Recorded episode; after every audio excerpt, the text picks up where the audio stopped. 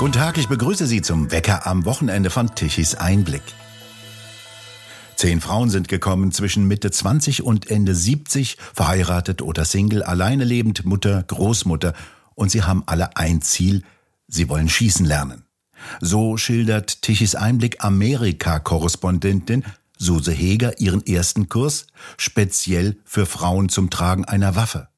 Zum verdeckten Tragen einer Waffe muss man hinzufügen, denn es gibt einen Unterschied zwischen dem versteckten und dem offenen Tragen einer Waffe. Suse Heger, Sie haben also schießen gelernt. Zunächst einmal, wie war das? Wie hat sich das angefühlt, eine Waffe in der Hand zu haben und damit abdrücken zu können? Äh, es hat, es war ganz leicht, sagen wir mal so. Das habe ich nicht mit gerechnet. Ich habe gedacht, dass das was ganz Schweres ist, dass es sehr schwer ist, den Abzug zu drücken, dass die ganze Waffe an sich schwer ist. Aber ich habe einen Waffenkurs für Frauen gemacht und unsere Instrukteurin hat mir eine Waffe in die Hand gegeben, hat mir gezeigt, wie ich genau äh, die Waffe halten muss, mit beiden Händen, wie ich ziele.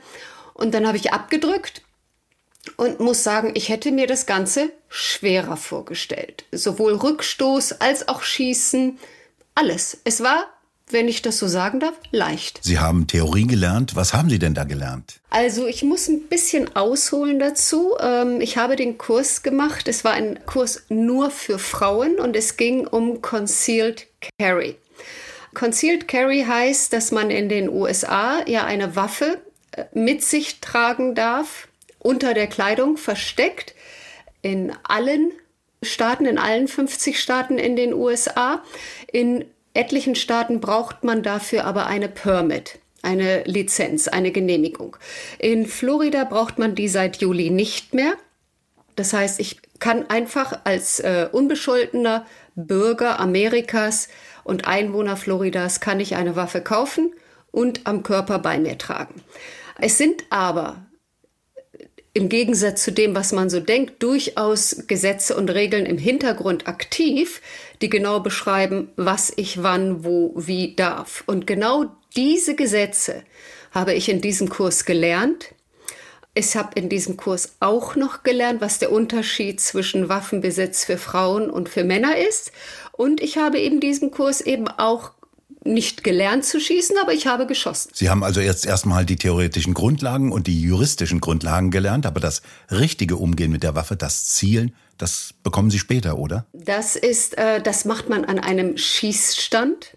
Also, äh, wo ich richtig mit Waffen, mit Munition arbeite. In unserem Kurs haben wir mit einer äh, Übungsmunition gearbeitet, die bestand aus einem Flüssigwaschmittel und Farbe. Also die, die Hülse, die Patronenhülse war mit dieser Mischung gefüllt. Und es ist anders nicht erlaubt, weil es war kein Waffenstand, wo wir unseren Kurs gemacht haben, sondern eine, ein öffentlicher Versammlungsraum, den, äh, der angemietet wurde für den Kurs. Und die nächste Stufe, wenn ich mir eine Waffe kaufen wollen würde, wäre der, dass ich zu einem Schießstand gehe und dort wirklich lerne, mit der Waffe umzugehen. Hier in Deutschland herrscht da das Bild eines waffensüchtigen Amerikas vor, in dem die Menschen reihenweise von wild gewordenen Waffennarren erschossen werden. Sicher aber ist, dass es in Amerika ein ganz anderes Verständnis von Waffen und dem Umgang mit ihnen gibt als hierzulande. Das Recht, Waffen zu tragen, ist ja in der amerikanischen Verfassung verankert. Läuft jetzt jeder mit einer Waffe herum? Wie sieht das denn praktisch bei Ihnen aus? Das weiß ich nicht, weil hier in Florida ist Concealed Carry. Das heißt, ich sehe nicht, ob jemand eine Waffe trägt. Unsere Instrukteurin in unserem Kurs zum Beispiel, ähm, sie trägt ihre Waffe immer bei sich und sie sagt, wenn sie immer sagt, meint sie auch immer. Sie hat ihrer Waffe einen Kosenamen gegeben, die heißt Stella. Sie trägt ihre Waffe im Hosenbund und die Bluse so darüber. Ich hätte nicht gesehen, hätte ich sie im Supermarkt getroffen, dass sie eine Waffe trägt. Man kann die Waffe in der Handtasche tragen, man kann die Waffe äh, unter dem Hemd tragen. Es gibt verschiedenste Möglichkeiten, eine Waffe zu tragen, ohne dass man das sieht. Ich weiß aber, dass ich mit Freunden einmal ins Krankenhaus gefahren bin und dort äh, an der Aufnahme für die gedolmetscht habe. Und dort hat uns die Krankenschwester bei der Aufnahme gefragt, ob wir Waffen dabei haben, ob wir vorhaben zu schießen im Krankenhaus, ob wir vorhaben, uns im Krankenhaus zu erschießen, etc. Ich habe sie irgendwann sprachlos angeschaut und habe gesagt, Entschuldigung, was denken Sie denn von uns? Und dann schaut uns die Krankenschwester an und sagt, oh no, no, no, es ist, es ist nicht für Sie persönlich. Das fragen wir hier jeden. Und dann habe ich gesagt, wie viele Leute sagen denn, ja, wir haben eine Waffe dabei? Und sie, ein Drittel bestimmt. Auf dem Weg ins Krankenhaus zur Notaufnahme trägt ein Drittel der Amerikaner hier in Florida eine Waffe bei sich. Und warum tun die das? Äh, ist es so unsicher auf der Straße? Gibt es ein besseres Gefühl oder ist es Tradition? Ich glaube, es geht um das Gefühl. Ich, ja, Tradition vielleicht auch. Der Amerikaner sagt halt, ich möchte nicht wehrlos sein, wenn ich angegriffen werde. Und ich glaube, das ist ein ganz großer Unterschied im Denken Amerika-Deutschland. Der Deutsche gibt seine Sicherheit in die Hände des Staates. Und der Amerikaner sagt, also äh, im Zweifel, bis der Staat kommt, bin ich tot. Im Zweifel verteidige ich meine Sicherheit und die meiner Familie selbst. Und das Recht ist in Amerika auch auf der Seite des Bürgers. Es war sogar mal so, dass diese Waffen dazu dienen sollte, dass der Staat nicht übergriffig wird auf den Bürger.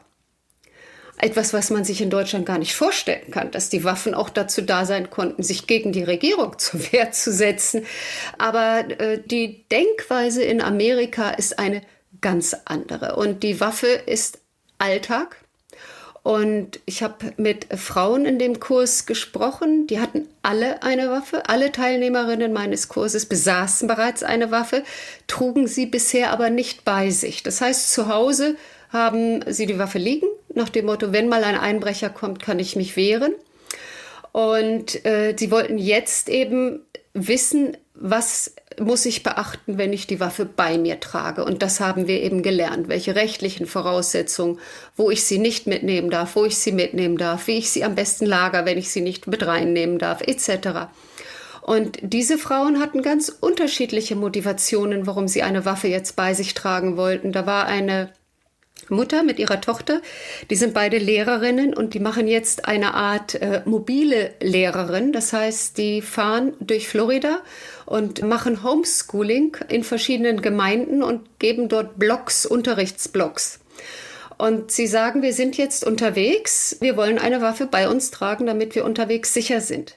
Eine andere Frau war aus Pennsylvania hergezogen, wo sie die Waffe sowieso schon immer bei sich hatte und wollte jetzt die Regeln in Florida lernen und hat dabei festgestellt, dass sie 30 Jahre in Pennsylvania offensichtlich gegen das Gesetz verstoßen hatte, ohne es zu wissen. Ähm, eine andere Frau hatte eine Situation miterlebt, wo sie tatsächlich das Tragen einer Waffe als ihre Lebensrettung empfunden hat. Sie saß in einem Restaurant, was von einem bewaffneten Räuber überfallen wurde. Und dieser bewaffnete Räuber wurde von einem der Gäste, der eine Waffe bei sich hatte, erschossen. Und sie sagte, es waren alle Gäste dankbar, dass der eingegriffen hat. Und das war für sie der Auslöser, sich eine Waffe zu kaufen. Und ist für sie jetzt auch der Auslöser, diese Waffe bei sich tragen zu wollen. Machten denn die Teilnehmerinnen auf Sie den Eindruck von schießwütigen Amerikanerinnen? Nein, nein. Also ich hätte sie genauso in den Häkelkurs eingeordnet oder in den Schminkkurs oder die Frauen hätte ich beim Friseur treffen können oder in der Boutique.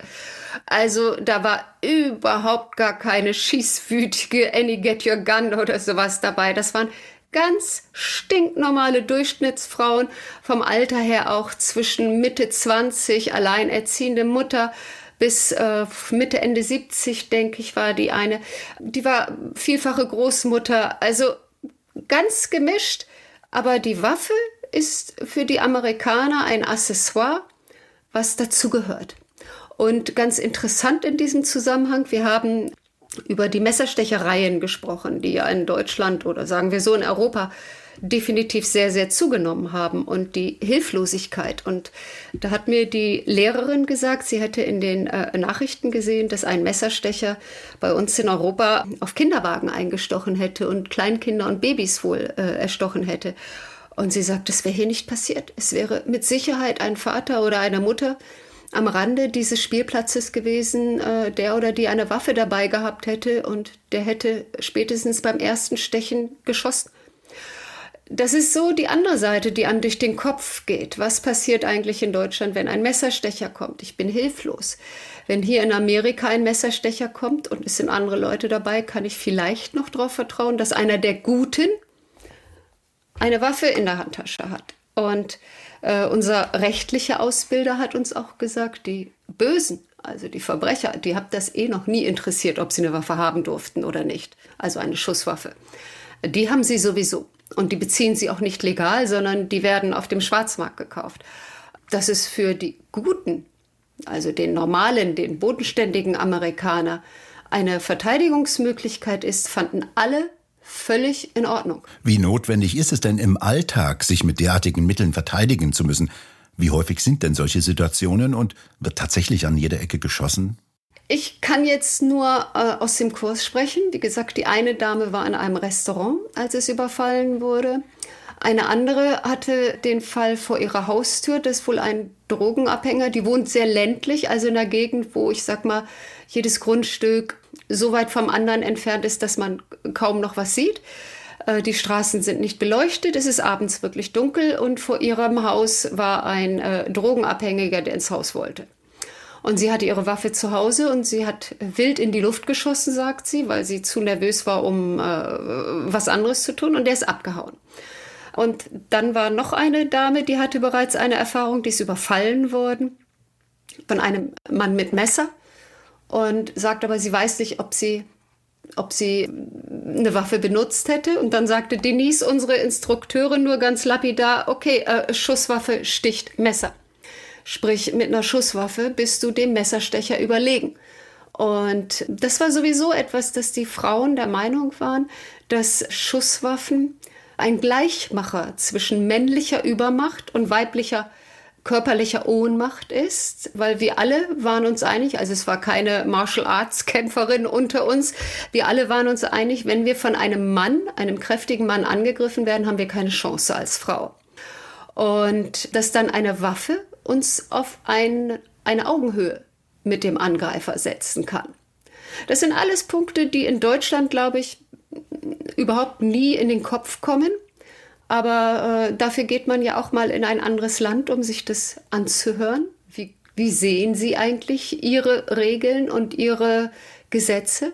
Und ich hatte das Gefühl, dass alle, alle diese Second Amendment, also diesen Besitz und das Recht auf eine Waffe für ein natürliches Recht halten, was sie auf gar keinen Fall hergeben möchten. Hier im illusionsreichen Deutschland denkt man sofort, wenn es keine Waffen gäbe, dann gäbe es auch keinen Mord und Totschlag. Die heile Welt wäre wirklich heile. Ein Denken, das bei Ihnen doch ziemlich fremd ist. Völlig fremd, ja, weil wie Paul, unser rechtlicher Berater, äh, erzählte, die Bösen, die haben Waffen. Und den Bösen ist es egal, ob es Gesetze gibt, die das verbieten oder nicht. Und um das auszugleichen, muss man den Guten die Waffen eben auch geben. Hierzulande läuft ja eine komplett andere Diskussion. Es gibt eine systematische Entwaffnung der Bürger, die früher ja das Recht für Waffen hatten.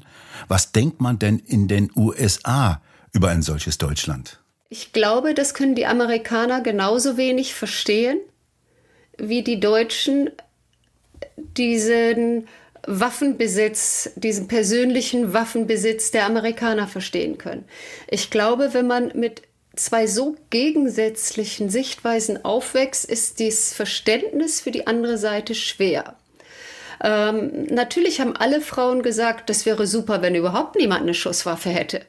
Das wäre das Allerbeste. Aber dann bitte die Bösen auch nicht. Und das kann mir keiner garantieren. Wie sieht denn die Bilanz aus? Erschießen sich die Menschen also aufgrund der zahlreich vorhandenen und immer frei verfügbaren Waffen alle gegenseitig? Kommen allein aufgrund des Waffenbesitzes immer mehr Menschen ums Leben? Wie sieht denn das tatsächlich aus? Ich glaube, man muss unterscheiden. Hier in Amerika sterben Menschen durch Waffengewalt und auch prozentual mehr als in Deutschland. Aber man muss auch unterscheiden, wer stirbt und wer schießt und wer stirbt. Also äh, es sind ganz viele, ich fasse es jetzt unter dem Oberbegriff äh, Gang erschießt Gang. Das heißt, dann kämpft die eine Drogengang gegen die andere Drogengang oder äh, wie auch immer. Und die erschießen sich gegenseitig. Es gibt dabei oft Kollateralschaden, wie man es nennt. Ganz schlimm. Dann gibt es viele Schießereien zwischen Polizei und Verbrechern oder wo Polizisten Leute äh, anhalten wollen und der Polizist wird erschossen. Also es sterben mehr Leute durch Schusswaffen in Amerika, ganz sicher. Die Frage ist, dafür gibt es keine Statistik, wie viele St Leute sterben durch den Gebrauch von Schusswaffen eines unbescholtenen Bürgers und waren selber dabei unbescholten. Und das das wird ja in Deutschland immer als das potenzielle Fiasko gesehen. Das heißt, dass ich an einer Tür klopfe als unbescholtener Bürger mit einer Reifenpanne und derjenige, an dessen Tür ich klopfe, macht mir nicht auf, sondern erschießt mich. Das kann passieren.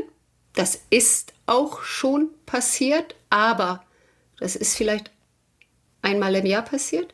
Also das ist nicht die Norm, das ist nicht das, wovor man hier Angst haben sollte und auch nicht das, wovor die Amis Angst haben. Suse Hege, haben Sie vielen Dank für Ihren kleinen Einblick in Ihren ersten Waffenkurs aus Amerika. Und bei Ihnen bedanken wir uns fürs Zuhören. Schön wäre es, wenn Sie uns weiterempfehlen. Weitere aktuelle Nachrichten lesen Sie regelmäßig auf der Webseite tichiseinblick.de. Und wir hören uns morgen wieder, wenn Sie mögen. Diesmal dann mit einem Gespräch mit Peter Hane.